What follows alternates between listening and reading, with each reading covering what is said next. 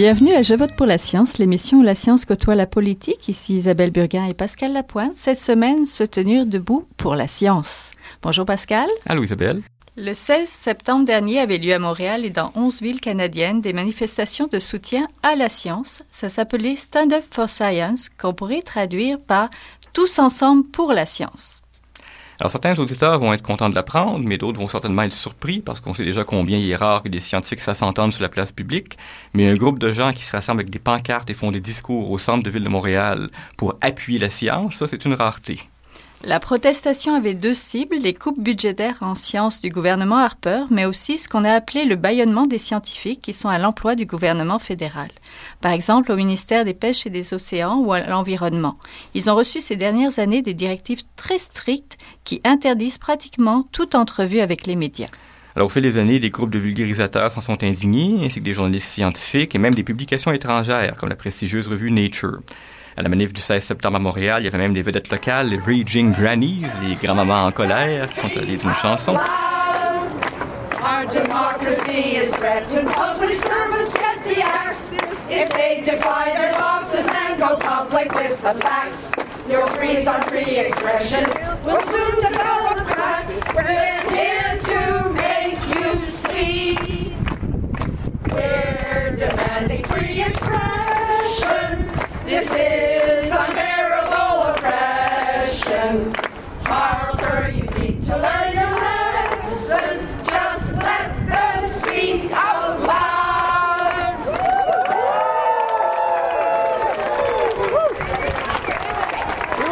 Catherine Laure était une du volet montréalais de cette manif. Euh, bonjour, Catherine. Bonjour. Alors, vous êtes chargé de cours à l'Université de Montréal, vous avez un doctorat en neurosciences. Euh, l'événement était chapeauté par un organisme qui s'appelle Evidence for Democracy. Qu'est-ce que c'est que cet organisme-là et pourquoi cette manif? Donc, Evidence for Democracy est basé à Ottawa. C'est un organisme euh, non partisan et euh, à but non lucratif qui, qui a pour mission justement de, de d'encourager nos, nos, gouvernements à reconnaître l'importance de la science et euh, dans les décisions qu'ils prennent, en fait. Donc, euh, ça veut aussi pour, vers le grand public de, euh, de sensibiliser à l'importance de prendre des décisions éclairées et afin d'avoir des eaux propres, de l'air propre et des conséquences sur la vie de tous. Donc, bref, comme vous disiez, il y avait deux objectifs aussi, de, sensibiliser à tout ce qui est censure qui se passe présentement dans nos gouvernements et puis aux coupures drastiques qui se font depuis quelques années maintenant. Donc, le but n'est pas de dire qu'on ne veut pas faire notre part par rapport aux coupures, évidemment, mais qu'il y a des façons de faire euh, euh, peut-être différentes qui seraient mieux pour la santé de tous. Donc, euh, Evidence for Democracy est né il y a à peine un an. C'est quatre personnes passionnées de sciences, scientifiques et journalistes qui portent l'organisme à bout de bras. Et puis, euh, c'est, euh, il avait organisé l'année dernière un rallye pour, euh, pour la science à Ottawa. Et cette année, on a, ça a été dans 16 villes canadiennes. Alors, notre deuxième invité, Laurine Liliou, députée du Nouveau Parti démocratique pour Rivière-des-Mille-Îles. Bonjour. Bonjour, comment ça va? Ça va bien? Alors, Madame Liu, vous occupez aussi le titre de porte-parole adjointe de l'opposition en matière de science, et on comprend donc que vous soyez jointe à cette manifestation le 16 septembre. Mais au-delà de votre appui, on ne se cachera pas que la science n'est pas un sujet qui soulève l'opinion publique. Qu'est-ce que vous attendez d'un mouvement comme euh, Evidence for Democracy? Euh, mais en contraire, je pense que la science est quelque chose qui est très rassembleur pour les Canadiens et pour les Québécois aussi. Euh, et c'est quelque chose qu'on a vu à travers le pays pendant le 16 septembre, pendant la journée des manifestations. Donc, je pense qu'en fait, euh, le mouvement Stand Up for Science, en français, euh, Tous ensemble pour la science, je pense qu'en fait, c'était, un mouvement euh, qui a vraiment mobilisé les gens et qui, qui a aussi rassemblé les gens. Parce qu'on a vu à ces rassemblements, il y avait des scientifiques, mais il y avait aussi les professeurs, les économistes, les gens des sciences humaines et des sciences dures. Euh, des étudiants, les personnes plus âgées. Donc, on a vu, vraiment que ça touche euh, une, une, grande partie de la société canadienne et euh, je pense que c'est un enjeu qui préoccupe beaucoup des Canadiens aussi. En effet. Mais de votre position de député fédéral, comment est-ce que vous feriez comprendre à un de vos électeurs de Rivière-des-Mille-Îles, quelqu'un qui travaillerait pas en sciences, qui était pas bon en sciences à l'école peut-être, pourquoi est-ce que c'est important pour lui le droit de parole des scientifiques? Mais les, euh, les, les, manifestations, les manifestations euh, se portaient sur euh, plusieurs enjeux, dont un était le musulman des scientifiques, mais aussi ça portait aussi sur le sous-financement de la science fondamentale et de la science pour la science publique.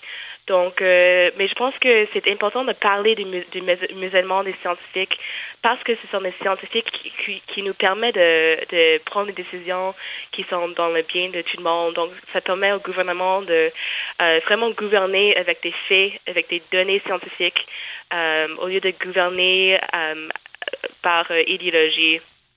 Donc, c'est ce qu'on voit de ce gouvernement conservateur euh, maintenant, c'est que notre premier ministre, Stephen Harper, est en train de faire la promotion des bitumineux, est en train de faire la promotion de tous ces projets industriels en coupant dans la science euh, fondamentale, dans la science environnementale, qui nous permet de comprendre les, effets de l'exploitation des bitumineux sur notre environnement, environnement et sur notre santé aussi. C'est certainement pas une lutte facile parce que vous êtes face à un gouvernement majoritaire. Quand vous avez été élu en mai 2011, vous étiez étudiante à McGill, vous êtes retrouvée catapultée dans une position de critique des politiques Harper en environnement puis à présent en sciences. Avez-vous parfois le sentiment que vous auriez eu plus de pouvoir de changer les choses si vous aviez continué votre parcours universitaire? Euh, pas du tout. Je pense qu'en tant qu'une députée euh, de l'opposition officielle, euh, j'ai pu proposer plusieurs choses et je pense qu'en tant qu'opposition officielle, le nouveau Parti démocratique aussi a proposé plusieurs choses constructives euh, pour bâtir vraiment une vraie euh, communauté scientifique au Canada ou pour aider les scientifiques, les scientifiques qui sont muselés maintenant au Canada. Donc, une, de, une de nos initiatives était de proposer le 16 septembre, la journée des manifestations, une motion, un, plan pour mettre fin au musellement des scientifiques fédéraux par, les conservateurs. Donc, essentiellement, c'est une motion qui a été déposée par mon collègue euh, Kennedy Stewart, qui est critique en matière de sciences et technologies, euh, qui ferait en sorte que les agents de communication, les élus et les membres du personnel ministériel ne pourraient plus restreindre l'accès de, la population aux scientifiques du gouvernement. Donc, euh, en gros, c'est basé sur une directive que le président Barack Obama a émis euh, aux États-Unis euh, pour effectivement s'assurer que les scientifiques peuvent participer dans nos débats démocratiques, qui peuvent euh, partager leurs données avec tout le monde pour que la prise de décision soit plus transparente et pour que le gouvernement soit plus redevable à la population. Donc je pense que c'est une bonne mesure et on espère que le gouvernement va, va nous appuyer ces mesures-là. Euh, par contre, je ne suis pas très optimiste euh, parce que suite aux manifestations, euh, on a vu, on a écouté une entrevue avec Greg Rickford, qui est le, secrétaire parlementaire en matière de, la science et technologie, qui a dit que, qui a nié que les, les scientifiques au Canada étaient muselés. Donc, on voit vraiment que c'est un gouvernement qui gouverne avec les œillères, mais au moins la population canadienne est consciente de ce problème et et euh, la population canadienne est prête à se battre pour que les scientifiques ne soient pas muselés. En terminant, vous parliez de l'implication, la nécessité pour les scientifiques de, parler, de s'impliquer, puis ça va revenir plus souvent que l'entretien avec nos deux autres invités, l'implication sociale du scientifique. Est-ce que vous trouvez que les scientifiques devraient davantage s'impliquer sur la place publique, devraient davantage prendre la parole, sortir de leur tour d'ivoire, comme on dit?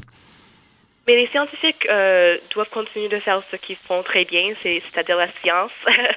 euh, et je pense que les scientifiques au, Canada sont des gens qui ont une vision. Donc, ce sont des gens qui euh, comprennent l'importance de la science, qu'on dit de base, la science fondamentale.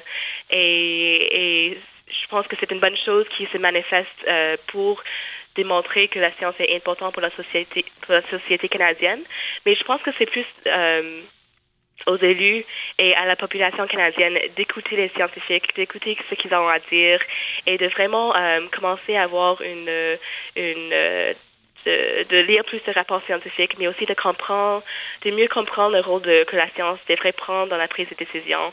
Donc, euh, je pense que c'est vraiment la responsabilité des, élus à, donner une place aux scientifiques dans la prise de, des décisions euh, au niveau euh, parlementaire.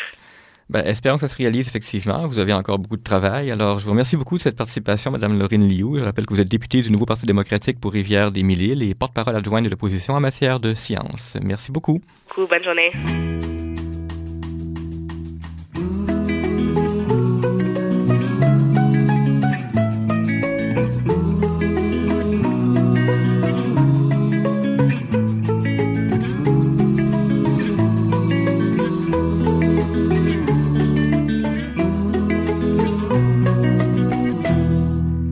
Vous écoutez Je vote pour la science et se joint à nous un troisième invité qui nous écoute sagement depuis le début, Richard Schermer. Bonjour. Bonjour. Vous êtes statisticien à l'Université McGill. La première fois qu'on vous avait reçu ici, vous étiez très critique de la décision du gouvernement d'abolir le formulaire de recensement long. Et vous n'étiez pas le seul à peu près tous les statisticiens, les sociologues ont jugé qu'on allait se retrouver un jour avec un gros trou dans les données. Par exemple, les chercheurs qui vont un jour analyser l'évolution de la pauvreté vont avoir plusieurs décennies de données de Statistique Canada et soudain plus rien dans les années 2010. Ça rejoint donc les préoccupations de ceux qui dénoncent les coupures en sciences. On met fin à quelque chose qui n'est pas juste de la recherche pointue. On coupe dans quelque chose qui, à votre avis, porte atteinte au débat public.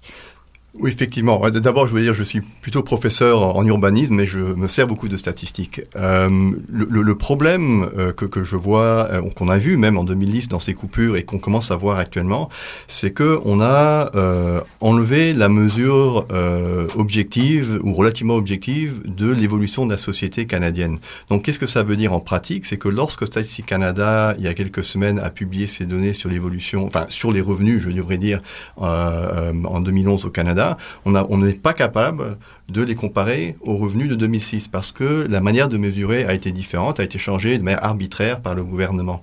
Je voudrais d'ailleurs euh, euh, souligner que un des arguments apportés par le gouvernement Harper pour euh, changer la méthode de collecte de données a été la protection de la vie privée des gens. Or, on sait maintenant que la vie privée ne vaut pas grand-chose avec toutes les écoutes électroniques de part et d'autre. Donc cet argument n'était pas valable à l'époque et on revient à se poser la question pourquoi ce gouvernement ne veut pas savoir ce qui se passe dans la société canadienne? Parce que quand on n'a pas cette information, on ne sait pas qui s'enrichit, qui s'appauvrit, on ne sait pas si certaines régions ou quartiers vont mieux ou moins bien, si certains groupes dans la société euh, ont des problèmes ou pas. Et euh, moi, je suis un chercheur, je ne suis pas bâillonné, mais je n'ai plus les moyens de faire ma recherche. C'était il y a trois ans de ça, mais vous disiez que les, effets se font sentir maintenant et vont se faire sentir d'ici 10-15 ans dans les politiques publiques? Oui, je pense que le, problème euh, qui est vécu par des, chercheurs euh, comme moi, c'est que nous sommes très conscients du problème, mais que ce problème a très peu de conséquences à court terme. C'est-à-dire, les changements ont été faits il y a trois ans, euh, on a ensuite fait un, une enquête sur les ménages, ce n'est plus un recensement, et les résultats commencent à sortir trois ans plus tard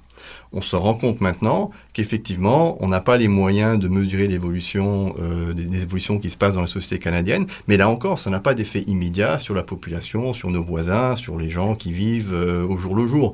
Par contre, ça veut dire que lorsque on commence à débattre euh, entre partis politiques de est-ce que les Canadiens s'enrichissent ou pas, est-ce qu'il y a une polarisation des revenus, on ne va plus avoir de réponse. Alors qu'au préalable, on savait s'il y avait polarisation et la discussion politique portait sur qu'est-ce qu'on doit faire si les revenus se polarisent. Certains pensent que c'est une bonne chose, certains pensent que c'est mauvais. Or maintenant, on ne sait même plus si le revenu se polarise, et donc ça va être à celui qui crie le plus fort, à celui qui a le plus de moyens de faire passer son message.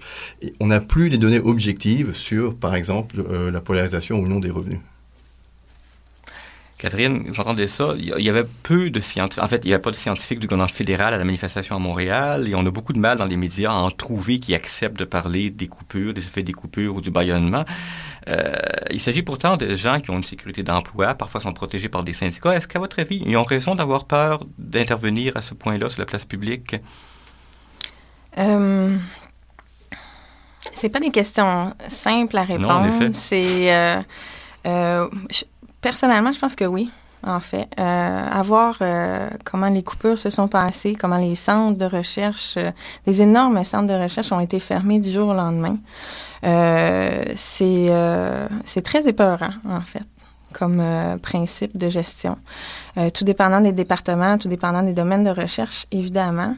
Euh, mais c'est des sujets chauds. C'est les gens qui, qui travaillent sur les changements climatiques, c'est des gens qui travaillent sur les sables bitumineux, c'est des gens qui travaillent en environnement, c'est des gens qui ont des gros enjeux entre les mains. Puis les chercheurs, c'est des gens passionnés qui veulent continuer à faire leur travail, qui est de faire de la recherche. Ultimement, il n'y a personne qui va arrêter de faire de la recherche. Donc, est-ce que c'est de mettre en risque? Euh, c'est une décision qui est, euh, qui est négative dans les deux sens. Donc, est-ce que je risque de perdre ma job et toutes celles des gens qui travaillent avec moi? Parce que souvent, euh, le chercheur travaille pas seul, il y a des gens qui travaillent avec lui. Donc, si ça ferme son département, ben là, il y a des vies, il y a des, des emplois qui sont derrière aussi. Donc, les conséquences sont graves dans les deux décisions. Est-ce que je parle? Ou est-ce que je parle pas puis je continue de faire la recherche parce qu'en fait c'est ça c'est mon but et c'est là que je pense qu'il va avoir une meilleure euh, des meilleures retombées en fait de continuer de travailler. Et M. Shermer, est-ce que ça est-ce que ça amplifie pas le problème dont vous parliez à l'instant? Vous disiez dans votre lettre parue dans le Devoir euh, samedi que ces coupures à Statistique Canada, ça introduit un flou dans les données, puis ce flou sert les intérêts politiques. On pourrait dire que ces coupures-là, ce musellement des scientifiques, ça sert aussi des intérêts politiques. Bien, effectivement, et ça sert d'intérêts politiques de manière très simple. C'est que les, les, euh, les recherches scientifiques, on a pour but et pour objectif d'être aussi neutre que possible. La neutralité est difficile, mais on essaye de l'être. Et ça, et ça forme un garde-fou autour du débat public. C'est-à-dire que nos hommes ou nos femmes politiques sont pas capables de tout dire. Euh, Lorsqu'il y a de la bonne recherche scientifique, les chercheurs peuvent dire, attendez une minute, regardez, nos mesures montrent que c'est pas tout à fait vrai, et donc ça donne un cadre au débat politique. Or, maintenant, on enlève ce cadre. Ça veut dire que des décisions peuvent être prises qui privilégient certaines personnes ou certaines corporations euh, plus que d'autres. On ne va jamais pouvoir vraiment les mesurer. Ou alors, si par exemple ça fait l'affaire de certaines personnes de polluer et qu'on mesure plus la pollution, eh bien c'est sûr que là aussi on a euh, euh limité le, débat. Et c'est ces garde-fous. Et ça c'est le rôle de la science. Et malheureusement c'est un rôle qu'on ne voit pas souvent parce que c'est un garde-fou. C'est comme sur l'autoroute, les garde-fous de l'autoroute. On passe pas notre vie à dire il y a des garde-fous sur l'autoroute, mais lorsqu'il n'y en a pas, les accidents sont bien plus graves. Et je pense qu'on est en train de, d'aggraver la situation euh, sociale, dans mon cas, euh, biologique, euh, en termes de pollution dans d'autres cas, sans s'en rendre compte, jusqu'au jour où on va avoir des accidents ou des débats qui ne vont plus être basés sur des faits. On peut débattre autant qu'on veut de la pauvreté, mais si on ne sait pas qui est pauvre et qui n'est pas pauvre, ces débats vont tourner en rond. Cette question-là du droit de parole des scientifiques, en théorie, vous n'y êtes pas confronté à l'université, vous avez un droit de parole plus grand, mais juste avant l'émission, vous mentionniez qu'il y a de plus en plus de recherches universitaires qui sont dominées déterminée par l'entreprise privée. Je, pense que les, les, les, universités en soi ne baillonnent pas leurs chercheurs. Je suis là, je suis professeur, personne ne m'a dit ce que j'ai le droit de dire ce matin. Par contre, euh, beaucoup de collègues qui travaillent euh, en médecine ou dans des recherches en génie euh, travaillent euh, dans des, avec des, des sous-contrats ou avec des partenaires privés. Et or, ces partenaires privés, eux, peuvent imposer des conditions aux universités. Donc, ce ne sont pas les universités qui empêchent leurs chercheurs de parler, mais c'est les chercheurs qui, pour se faire financer ou ont des projets avec des entreprises pharmaceutiques, euh, de, de, de, pétrolières ou autres, et ce sont ces entreprises qui peuvent ensuite avoir une mainmise sur les résultats. Donc, de manière un peu sournoise, lorsqu'on encourage les partenariats avec le privé, avec, euh, euh, entre universités et partenaires privés, ce qui n'est pas une mauvaise chose en soi, mais ça devient problématique lorsque les chercheurs ne peuvent pas euh, discuter de leurs résultats, notamment en médecine. Il y a tout un débat sur qu'est-ce qu'on fait des résultats négatifs. On publie souvent des résultats positifs. Tiens, tel médicament fonctionne, mais qu'est-ce qui se passe quand un chercheur montre qu'un médicament ne fonctionne pas? Eh bien, si c'est financé au privé, souvent on n'est pas au courant de ces résultats. Ça passe en dessous de la couverture. Ça passe en dessous de la couverture. Les résultats négatifs en science, c'est quelque chose de... Euh, ça aussi, pour moi, c'est un, un, gros cheval de bataille parce qu'en fait, euh, de dire qu'il y a une différence est beaucoup plus intéressant euh, que de dire qu'il n'y a pas de différence. Sauf que quand on réfléchit, c'est aussi valable comme information. Mais il y a un biais dans, en sciences qui s'exprime de ce côté-là. Donc, euh, de dire, par exemple, l'exemple du médicament est tout à fait euh, approprié pour comprendre. Ça fonctionne ou ça fonctionne pas, sauf que les effets négatifs de ce médicament-là ne fonctionnent pas, mais on voudrait le savoir aussi avant qu'il soit mis en marché ou quoi que ce soit. Donc, il va fonctionner bien pour une partie, mais moins bien pour une autre partie, mais on va juste avoir la partie de l'information qui va bien fonctionner. En filigrane de tout ce que vous dites, il y a la question de l'implication sociale du scientifique. C'est évidemment un, un, point important en rapport avec la manif la semaine dernière. On l'a souvent posé la question à l'émission et forcément, euh, c'est l'importance pour le scientifique de s'impliquer dans les débats publics, de sortir de sa tour d'ivoire, comme on dit, de se mêler des débats publics. Peut-être en écrivant dans des journaux comme M. Cherbourg ou en organisant des manifs comme Mme Laure. Mais on vous apprend pas ça dans vos cours à l'université. Est-ce que vous pensez qu'on devrait avoir un cours implication sociale 101 pour chercheurs? Je pense que ce serait euh, peut-être pas un cours, mais ce serait une bonne chose que ce soit euh, encouragé. Mais la réalité pour beaucoup de chercheurs, c'est que euh, ils sont très pris dans des côtés très techniques de leur travail. Ils sont passionnés. Et même aujourd'hui, les, les, chercheurs en sciences sociales ont beaucoup de données, donc on peut passer notre vie à analyser ces données. Mais ces genres de méta-questions de qu'est-ce que ça veut dire, comment elles ont été collectées, sont faciles de mettre de côté. Et lorsqu'on s'implique, c'est sûr que on se fait pas toujours euh, des amis, euh, on, on, peut parfois être critiqué, et euh, les universités ne sont pas toujours là pour non plus soutenir euh, leurs chercheurs. Alors j'ai pas d'exemple précis. L'université, pour moi, ça fonctionne très bien, mais je pense qu'il devrait y avoir peut-être un support plus positif où les universités montrent qu'ils sont derrière les chercheurs qui s'expriment. Alors comme pour l'instant, les universités sont certainement pas contre. Euh, il y a beaucoup de liberté, mais par contre, il n'y a pas vraiment d'encouragement à faire ça. Et, je pense que ce serait positif que plus de chercheurs s'impliquent. C'est un nouveau débat qui se passe en fait dans les universités. Euh, le, mot-clé est transfert de connaissances en fait. Euh, les chercheurs, le quotidien d'un chercheur, il y a plusieurs chapeaux. Hein. Ils, ont, ils ont du travail. ils pourraient travailler 24 heures sur 24, ces gens-là. Et s'ils pouvaient, je pense qu'ils le feraient. Euh, ça supervise les étudiants, ça l'enseigne, euh, ça gère des budgets, ça gère euh, toute une équipe souvent de professionnels de recherche comme moi. ça va à des conférences, ça doit écrire des articles, ça doit écrire des demandes de subventions encore et encore et encore parce que maintenant c'est refusé, refusé, refusé. Donc il faut réessayer, réessayer de demander à un chercheur, en plus de prendre du temps pour aller sur la place publique, détailler tout son esprit critique en lien avec l'aspect social de la chose, OK, il y en a qui vont le faire, il y en a qui vont aimer ça, mais on sait très bien que quelqu'un qui n'est pas passionné par la communication, ça donne pas toujours nécessairement le meilleur message. Donc, est-ce que c'est tous les chercheurs qui, c'est mon opinion personnelle, est-ce que c'est tous les chercheurs qui voudraient communiquer? Ou est-ce que ceux qui voudraient, on pourrait les laisser faire, mais ceux qui aimeraient que leurs résultats soient connus, est-ce qu'on pourrait pas leur donner un système euh, des gens, par exemple, euh, qui sont formés en sciences, mais qui seraient formés aussi en com ou qui seraient, euh, qui auraient une envie de transférer de l'information différemment ou de créer de l'information aussi avec les milieux de pratique? On essaye beaucoup en transfert de connaissances de parler d'échange, de faire de la recherche-action, de travailler ensemble, de partir les projets ensemble pour que ça réponde à un besoin sur le terrain. Ben, ça nous amène à un questionnement qui, je sais, qui, est important pour vous. Quand on s'était parlé, vous sembliez suggérer qu'un problème pourrait être que pour un étudiant qui fait une maîtrise ou un doctorat, le seul cheminement qui semble lui être proposé, c'est de devenir prof d'université. Euh, vous, vous croyez qu'un doctorat, ça devrait servir à autre chose dans la société? Ah, définitivement. Je dirais qu'avec le vieillissement de la population, maintenant, on va vivre vieux. Hein, fait qu'un doctorat, on finit, on a 30 ans, on est encore au début, euh, on développe notre esprit critique, on, on travaille fort sur différents projets. Le, le travail d'un étudiant est aussi varié. Il peut enseigner, il peut, euh, il peut écrire des articles scientifiques et faire de l'expérimentation définitivement, mais il, y a, il peut, il y a du temps aussi pour apprendre toutes sortes de choses et explorer un peu sa personnalité euh, de chercheur ou autre. Euh, toutes ces informations-là qui sont mises à sa disposition permettent de, de, former des gens justement critiques qui pourraient travailler dans d'autres domaines ou qui pourraient être utilisés à bon escient pour faire autre chose dans la société ou euh, supporter d'autres euh, fonctions. Le transfert des connaissances en, est un exemple, à mon avis. Parce qu'il faut, afin de transférer de l'information ou travailler sur l'information, il faut vraiment bien comprendre aussi qu'est-ce qu'on fait mm. Euh, ou qu'est-ce qui est fait? ensuite de ça, est-ce que je peux vous donner mon exemple? Moi, je donne des conférences sur le stress. je travaille en coordination de recherche. Je suis chargée de cours.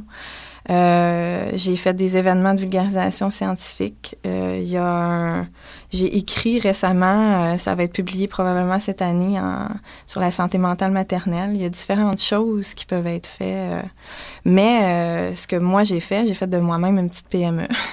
Donc, je vais, j'y vais par contrat. c'est pas nécessairement facile. Après ça, il y a d'autres travails du type travail en industrie. on n'a pas énormément d'industrie au Québec, donc c'est pas c'est pas non plus euh, une possibilité d'emploi qui est énorme, mais ça existe. En anglais, on parle de medical writing, donc d'écriture scientifique qui pourrait s'offrir aussi. Euh, il y a des compagnies aussi qui engagent. Euh, j'avais fait des entrevues chez Deloitte, par exemple, qui étaient intéressés par mon profil. J'ai travaillé un petit peu au page jaune en tant que consultante scientifique. eux, ils ont des données sur le comportement humain infini. Chaque clic est enregistré. Il euh, n'y a personne qui utilise ça, à part les gens qui font du marketing. Mais pour ce qui serait, par exemple, d'étudier le processus de, prendre une décision, euh, c'est des millisecondes. Ils ont tout ça d'enregistré. Donc, il y a, mais il faut être, faut être inventif, il faut être créatif. Faut, est-ce que c'est ça l'implication sociale aussi, trouver d'autres usages au doctorat? Ben, je, trouve que euh, c'est une implication sociale et c'est surtout quelque chose qui est très important vu le nombre de doctorants euh, qui sont à l'université. Il n'y a pas assez de, postes de profs d'université pour employer les doctorants ou les nouveaux docteurs. Donc il faut que à la fois la société, les entreprises, le gouvernement, mais aussi les docteurs eux-mêmes euh, se, trouvent des choses à faire. Or, une remarque qui vient d'être faite par euh, Catherine Ord, c'est qu'on on, forme normalement au doctorat un esprit critique. La question, c'est est-ce que les esprits critiques sont en demande euh, J'ai l'impression qu'il n'y a pas de forte demande pour ça, surtout au gouvernement fédéral, et c'est ça le problème. Ouais, ben c'est espérons espérons qu'il va y avoir une demande pour ça parce que la société risque de mal s'emporter. Alors on va s'arrêter sur cette note semi-optimiste. Euh, Richard Schirmer, qui est professeur à l'université McGill et Catherine Laure qui est chargée de cours à l'université de Montréal et qui organisait la manif Stand Up for Science à Montréal euh, le 16 septembre. Merci à tous les deux. Merci. C'est tout pour cette semaine. Je vote pour la science est une production de l'agence Science Presse avec Radio Ville-Marie. Merci également à Radio Centre-Ville. Les émissions du Je vote pour la science sont archivées sur le site de l'agence Science Presse à www.sciencepresse.qc.ca. Vous pouvez aussi nous suivre sur Twitter à JVPLS. À la semaine prochaine. Jin Jiahua est un chercheur typique de ceux pour qui les progrès de la bioinformatique ont préséance sur le sens biologique et pour qui la grosse science constitue la seule logique. On y parle de génome, de transcriptome et de spliceosome, de traductome, de protéome et de foldéome, de kinome, de protéasome, mais pas du glaucome de Guillaume, de signalosome vers les lysosomes, ah, et puis Des milliers de candidats et qui descendent en fonction du stimulus duquel ils dépendent. Pendant que Docteur Roy en ses résultats et avec son accent chinois, il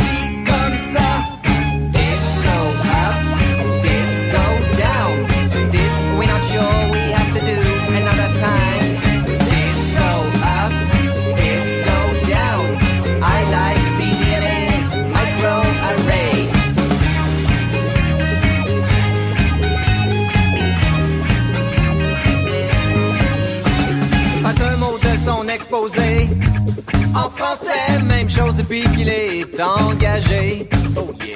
Les réunions de la bourse se font en anglais, même s'il est le seul à le parler. You know. Thousands that go up and down with each stimuli. You, the next candidate on. The gene is right. Pendant que Dr.